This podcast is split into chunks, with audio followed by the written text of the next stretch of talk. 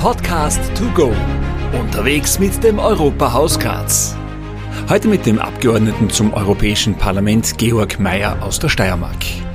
Es gibt jetzt zur EU keine Alternative, gerade wenn man jetzt so viel unterwegs ist und natürlich auch mit jetzt in verschiedenen Staaten. Es muss eine Zusammenarbeit der europäischen Staaten geben. Also das wird auch, ist auch Konsens äh, bei uns, also da, da, da, diskutiert man auch nicht drüber. Die Frage ist, ähm, wie soll der ausschauen? Nicht? Und darüber werden wir uns auf unserer Runde unterhalten. Am Podcast-Mikrofon Oliver Zeisberger. Bei unserem Podcast To Go fürs Europahaus sind wir heute hoch oben, wobei ja, ein paar hundert Meter See. Da, wie haben Sie gesagt, der höchste der Weinort? Der höchste Weinort Österreichs. Herzlich willkommen, Magister Dr. Georg Mayer, Jurist und ähm, hat auch den Master of European and International Business Law an der Hochschule St. Gallen absolviert, habe ich gelesen. Ja. Abgeordneter zum Europäischen Parlament seit 2014 für die Freiheitlichen, 48 Jahre alt. Jetzt muss ich Sie fragen, wir stehen hier in diesem höchstgelegenen Weinort, äh, ausgemacht war Treffpunkt vor der Kirche. Ja. Hat das schon eine besondere Bedeutung in Ihrem Leben, dieser Standort? Ja, einerseits wohne ich nicht weit entfernt von hier und andererseits ist natürlich die Kirche, in der Kirche habe ich auch geheiratet. Also es ist schon ja, für meine, jetzt sage ich mal, ja, aber schon ein prägender Ort auch. Ja. Seit sieben Jahren Abgeordneter zum Europäischen Parlament. Wo ist es dann, wenn man viel in Brüssel und in Straßburg ist, wenn man aus Feldbach kommt, lange Zeit in Graz studiert hat und jetzt in Kitzek wohnt, wo ist da Heimat?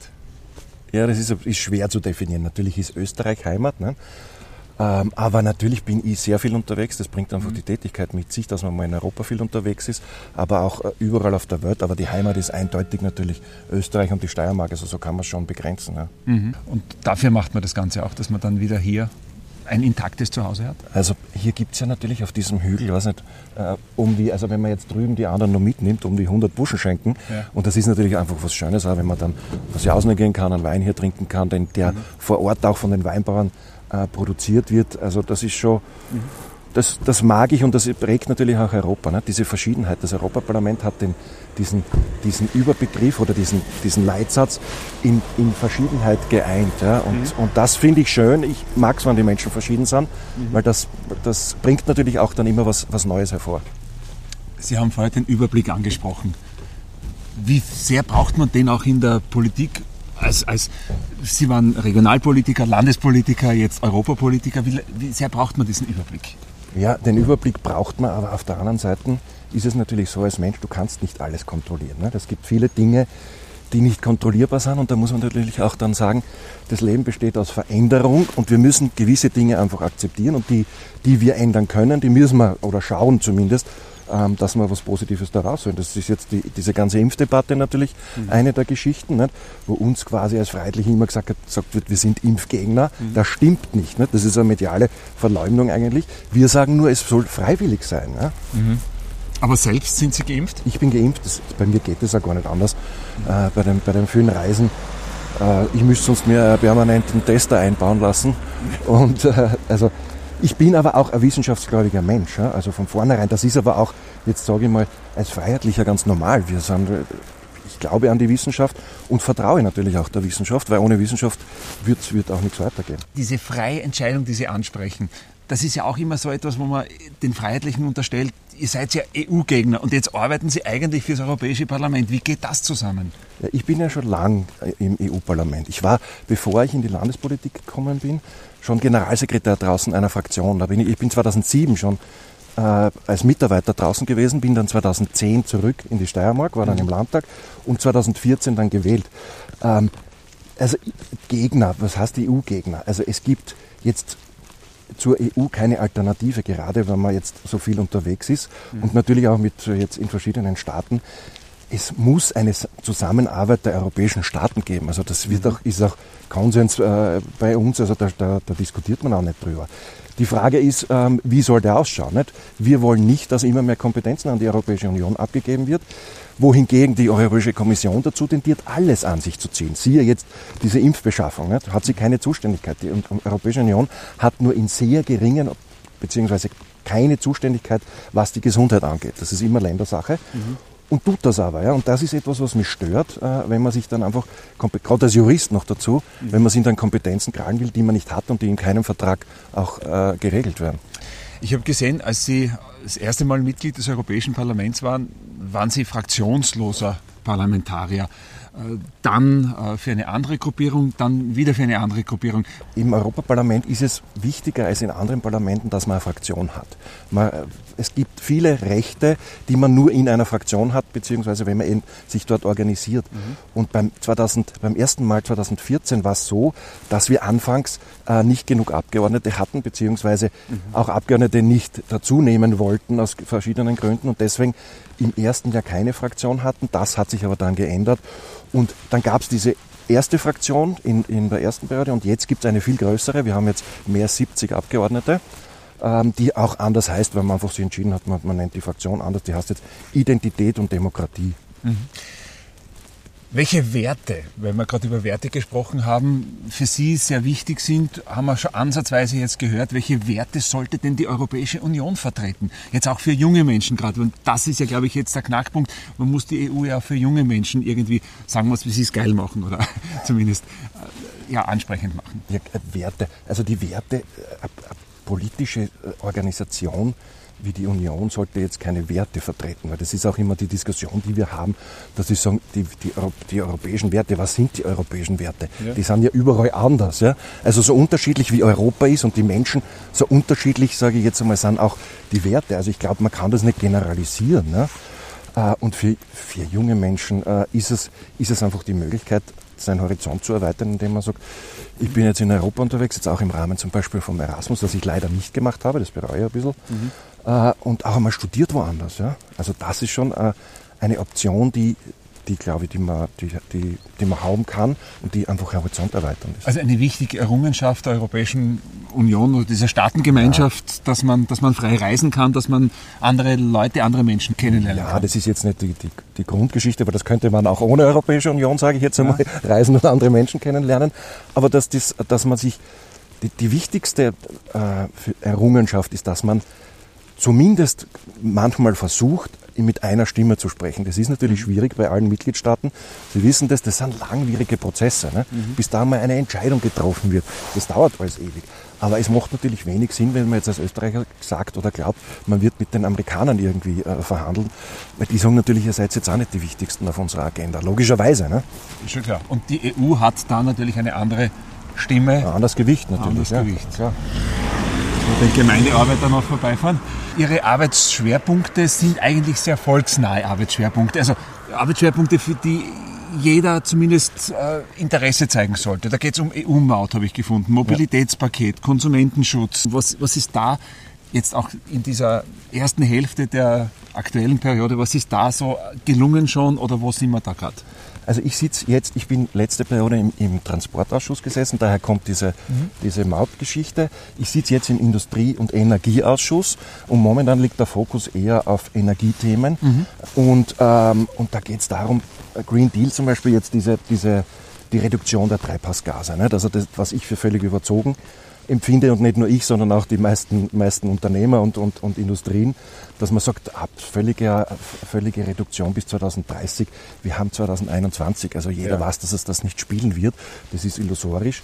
Und ich, ich habe auch dann gesagt, wir können nicht unsere, in Europa unsere Industrie vernichten. Ne? Also wenn wir, wenn diese Vorgaben ähm, so vorgegeben werden, dann werden, wird in, in Europa bald nichts mehr und in Österreich nichts mehr produziert und wir vernichten Arbeitsplätze auch damit. Und das ist etwas, wovor ich warne. Und das Zweite, was sehr deutlich jetzt schon wird, es gab vor zwei Wochen auch äh, äh, äh, ein Thema dazu, und zwar, dass die Atomenergie über die Hintertüre mit diesem mhm. Green Deal reinmarschiert. Und als Österreicher, aber nicht nur als Österreicher, äh, sondern in ganz Europa wissen wir, also das ist etwas, was wir auf keinen Fall wollen, zumindest als Freiheitliche. Äh, wir wollen keine Atomenergie. Wir kennen das, dieses Kraftwerk in Grischkau, das ist Ihnen ein Begriff habe ich im Landtag damals schon äh, kritisiert, habe gesagt, Herr Landeshauptmann, reden Sie jetzt einmal mit den Slowenen, dass die dieses Kraftwerk, dieses veraltete abschaffen, weil ich erinnere mich noch gut an Tschernobyl, Sie werden sich mhm. auch noch erinnern, 1986. Das war auch ein bisschen so wie, wie jetzt die Zeit. Ne? Man hat da, da gab es immer dann diese, diese atomaren Wolken man hat gesagt, man darf nicht im Wald gehen und keine Schwammerl essen. Das ist was, also das wäre eine Riesenkatastrophe, nicht? wenn dieses Krischko-Werk irgendeinen einen Zwischenfall hat, ja. dann sind wir alle also ziemlich im Sack. Mhm. Und deswegen will ich nicht, dass die Atomenergie über diese Green Deal, über den Green Deal in der Hintertüre reinmarschiert. Was sie aber macht, weil die Franzosen natürlich sofort sagen, mhm. oh ja, was, dann wir haben eh die Atomenergie. Die ist dann nämlich dort in dem Green Deal als saubere Energie ausgewiesen. Das ist ja eigentlich das Hauptproblem, dass wir jetzt ja auch, wenn wir jetzt gerade auf Deutschland schauen, Kohlekraftwerke werden abgeschaltet, aber auch erst bis irgendwann einmal. Das heißt, wir brauchen, wenn wir jetzt auf diese Mobilitätsachse kommen, viel mehr Strom. Ja wo kommt er her? Und das ist jetzt dieses Hintertür. Auf der anderen Seite muss ich jetzt doch nachfragen, wir leben hier, schauen wir uns um bitte, wir haben eine intakte Landschaft rund um uns, wir gehen da zwischen den Weingärten spazieren. Schöner geht's fast gar nicht. Das muss ja erhalten werden. Jetzt haben Sie gerade gesagt, wir werden das äh, Klimaziel nicht erreichen. Das ist, glaube ich, jedem auch schon irgendwie klar. Das kann sich fast gar nicht mehr ausgehen. Wie können wir es denn erreichen, wenn wir jetzt nicht diese harten Maßnahmen haben? Gibt es einen Plan? Also ich komme wieder zurück zur Wissenschaft. Ich bin ein wissenschaftsgläubiger ja. Mensch. Und es gibt Alternativen jetzt auch zum, zum Strom, also auch jetzt zu den strombetriebenen Fahrzeugen, ist der Wasserstoff. Ne? es gibt mhm. jetzt nicht nur Forschungen, sondern auch ähm, das, äh, es gibt auch schon Teste und, und es gibt auch schon LKWs, die mit Wasserstoff fahren. Ne? Mhm. Ne? Gerade bei einem großen Fahrzeug wie beim LKW zahlt sich das aus und ist es auch einfacher machbar. Wird als die Batterie nicht sein. Es kann die Batterie ja. nicht sein, weil erstens einmal du diese ganzen Rohstoffe brauchst aus Entwicklungsländern, wo, wo ich Arbeitsbedingungen äh, vorfinde, die nicht immer unseren entsprechen, aber man muss jetzt nicht alles auch mit uns vergleichen. Ja. Das ist halt ein anderes Land. Und dann auch die Entsorgung dieser Batterien. Nicht? Also das ist schon ein Thema. Äh, es, es wird es nicht sein. Es ist jetzt einmal, es ist ein bisschen, ich vergleiche es immer mit den Videokassetten. Ne? Es gab VHS und es gab 2000 mhm. und irgendwas wird es dann werden. Ne? Ich meine, das ist genau dieses, dieser disruptive Ansatz. Irgendwann einmal kommt was Neues und dann redet kein Mensch mehr von Altem. Ja? Also, dass man heute mit Handys unter anderem auch noch telefonieren kann, aber meistens andere Sachen macht. Das ja. ist ja auch genau dieser Ansatz gewesen. Aber trotzdem, ähm, ist es in der Umweltgeschichte nicht so, dass es doch schon fünf vor zwölf ist? Gibt es da aus Ihrer Sicht auch passt ja jetzt auch in diesen Energie- und, äh, und Industriebereich hinein. Gibt es da Ansätze, wo man sagt, da muss mehr passieren, da muss, oder, oder, oder, oder überlässt man dieses Feld eigentlich dann den Grünen? Ähm, nein, das, kann, äh, das Feld kann man den Grünen nicht überlassen, damit haben sie sich historisch auch schon überlebt, glaube ich, sondern das ist so, wie, Sie haben es gesagt, wir gehen hier durch eine, eine wunderschöne Natur. Umweltschutz ist, ist immer auch Heimatschutz und damit auch ein Thema natürlich, mit dem ich mich beschäftige und auch noch dazu als, als passionierter äh, Naturfreund. Also das, das beschäftigt uns alle, aber ich sage, äh, es wird jetzt, die, die Batterie wird es nicht sein. Nicht? Also es, wird, mhm. es gibt den Wasserstoff, wo ich glaube, das wird einfach das, mhm. das, das Thema der Zukunft sein, beziehungsweise das wird eine Lösung sein, dass man zumindest im Verkehrsbereich äh, eine Alternative zum, zum Verbrennungsmotor hat. Mhm. Okay. Trotzdem ist es schon knapp davor, dass mehr passieren müsste. Was halten Sie von dieser CO2-Besteuerung, die jetzt ja auch in Österreich beschlossen ist, äh, auf sehr niedrigem Niveau zurzeit noch beschlossen ist? Wie sehen Sie das? Ist ja auch eines Ihrer Bereiche, wenn man so will. Ich sehe das immer kritisch mit der Besteuerung, ne? weil äh, das ist, das ist wieder nicht die Freiwilligkeit. Da kommen wir wieder äh, zu, Aber dieser, wer würde denn freiwillig, wenn er, wenn er alle Optionen hat, aufs Auto verzichten? Wenn es eine gute Alternative gibt, würde es jeder machen. Okay. Wenn ich sage, es gibt jetzt einen Wasserstoffantrieb, der, der eine gute Alternative ist, dann wird es automatisch jeder machen. Das nennt man den freien Markt. Mhm. Ja? Und damit sage ich, wenn es das gibt, dann werden die Leute das machen, aber nicht schon wieder besteuern.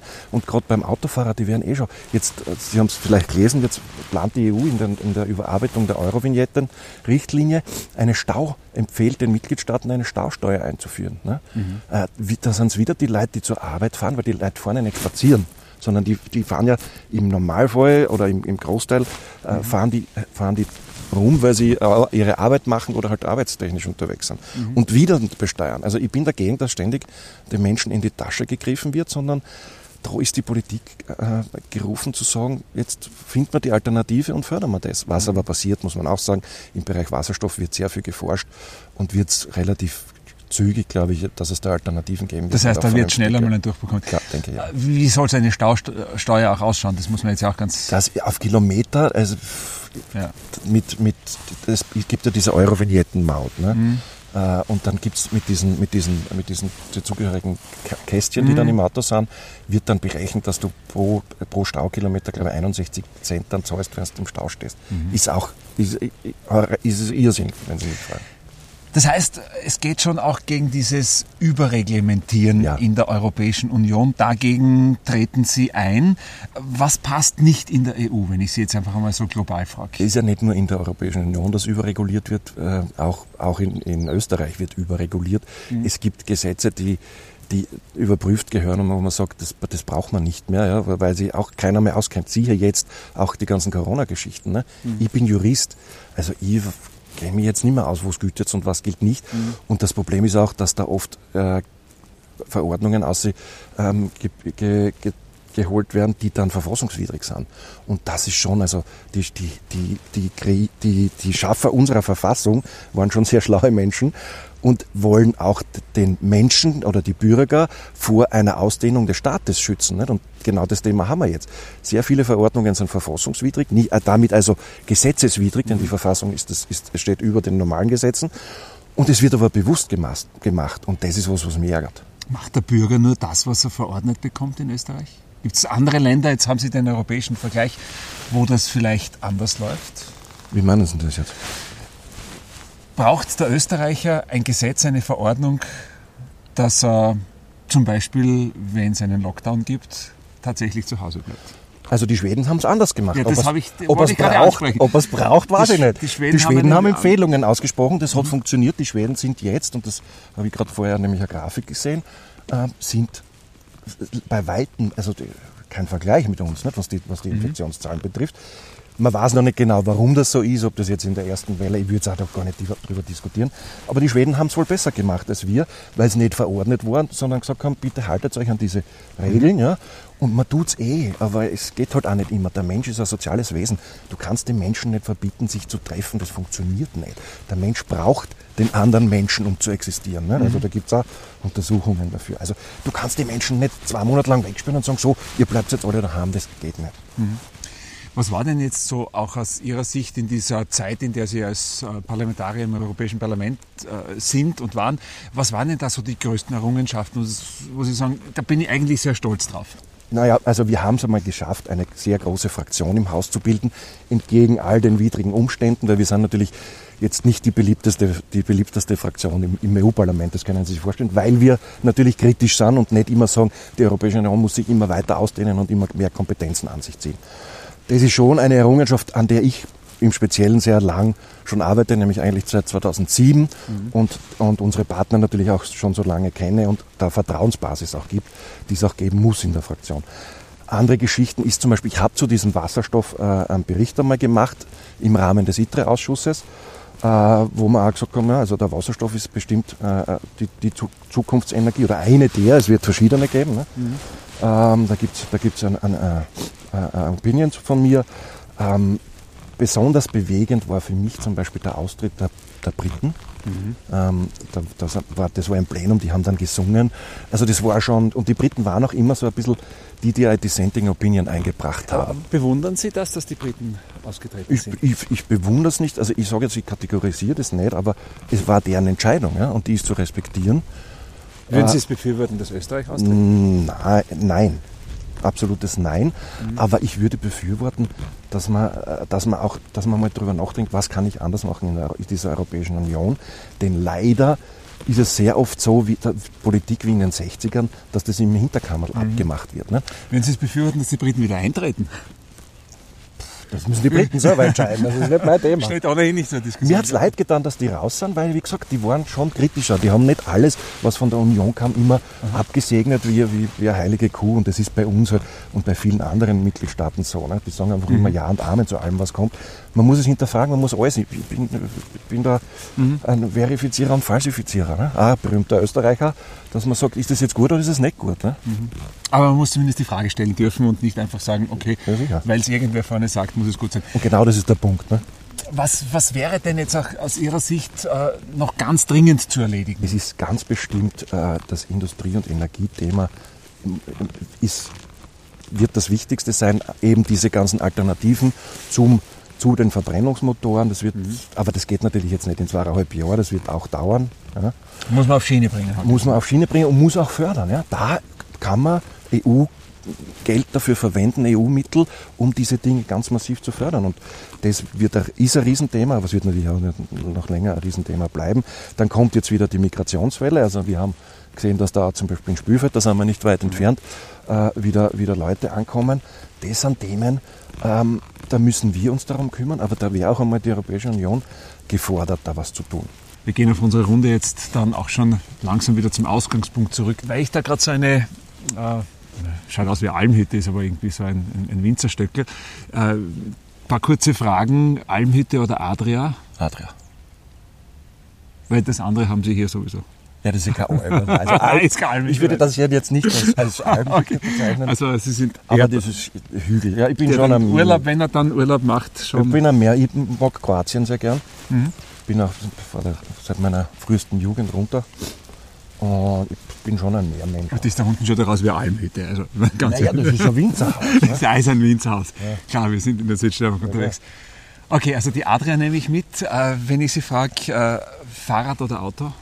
Auto weil Weil ich auch ein technikgläubiger Mensch ja, bin. Ja, okay. Und ich das mag, wenn sich Dinge entwickeln. Das ist mhm. einfach, und das ist auch das Schöne an, an, an, Menschsein und an der Forschung, dass es an, immer andere Meinungen gibt. Mhm. Und es ist auch der Sinn der Forschung, ja, weil wir das jetzt auch erwähnt haben, da, man sagt einmal, okay, das ist jetzt das Gelbe von Mai und dann kommt irgendwer und sagt, nein, ich habe aber was anderes. Ne? Ja, und dann ist es das und das ist das Schöne und deswegen ist die Menschheit dort, wo sie ist, weil wir sehr gut in diesen Dingen sind. Mhm. Gott sei Dank auch im Hinterfragen, ob das schon das ja, Beste ist, was man machen Natürlich können. immer Alternativen zu suchen. Ne? Also mhm. das ist, und das ist auch der wesentliche Teil oder das ist der Hauptteil der Forschung oder der, der, das lernt man auf der Uni. Ne? Mhm. Man sagt, es gibt jetzt einmal diese Meinung und irgendwann wird es vielleicht einmal wer, wer hinterfragen und dann wird was anderes sein. Ne? Mhm. Wenn wir hier in der Gegend sind, die Frage Wein oder Wasser erübrigt sich da hier, glaube ich. Weil wir haben Spritzer. über den Wein schon ausführlich gesprochen. Spritzer, beides. Da können wir das genau ich kann Ihnen eine schöne Geschichte erzählen, weil natürlich auch, ja? äh, ich spritze den Wein immer, äh, oder fast immer. Und da gibt es natürlich auch Leute, die sagen, oh, hast du einen guten Wein. Und da gibt es eine Geschichte, wo Goethe in Mitteldeutschland sitzt und seinen Wein mit Wasser mischt. Und da machen sich ein paar junge Burm darüber lustig, dass Goethe seinen Wein mit Wasser mischt.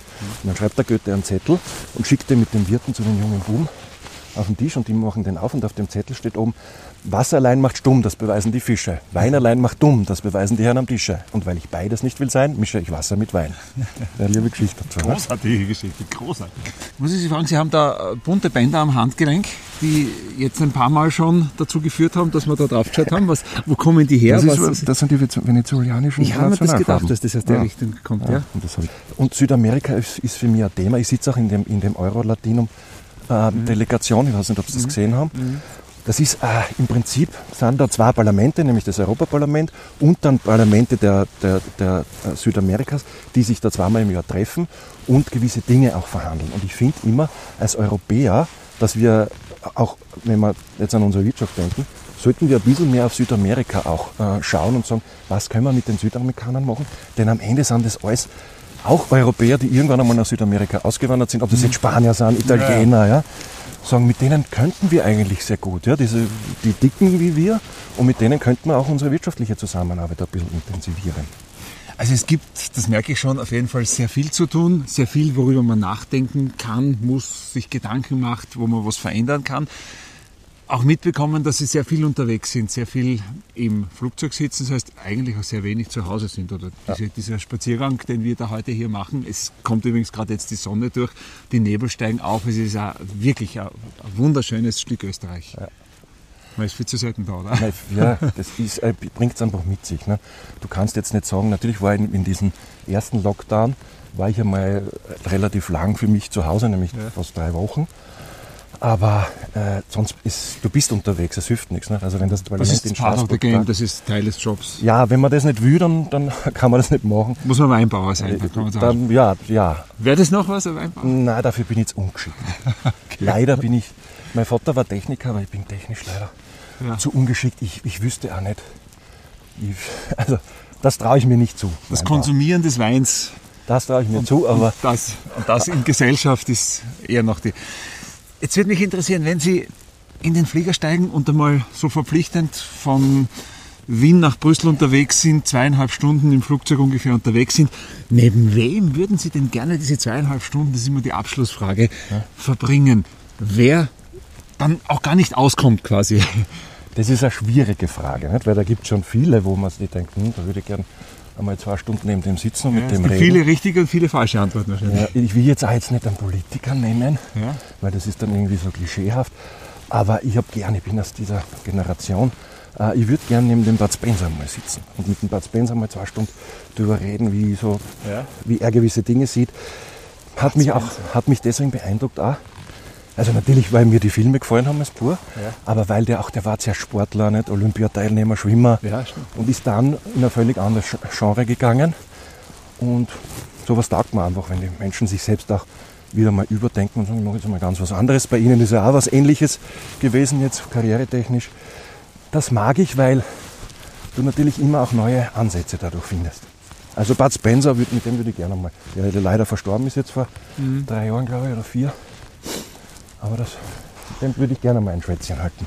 Ich habe gelesen, dass Sie politisch auch ganz am Anfang, ganz zu Beginn, äh, Jörg Haider beeinflusst hat, auch in die Politik zu gehen, was zu bewegen, bewegen zu wollen. Ich habe auch so ein bisschen getippt im Vorfeld, das könnte in die Richtung gehen. Habe ich überlegt natürlich, ja. ja. Aber das ist mir ein bisschen jetzt.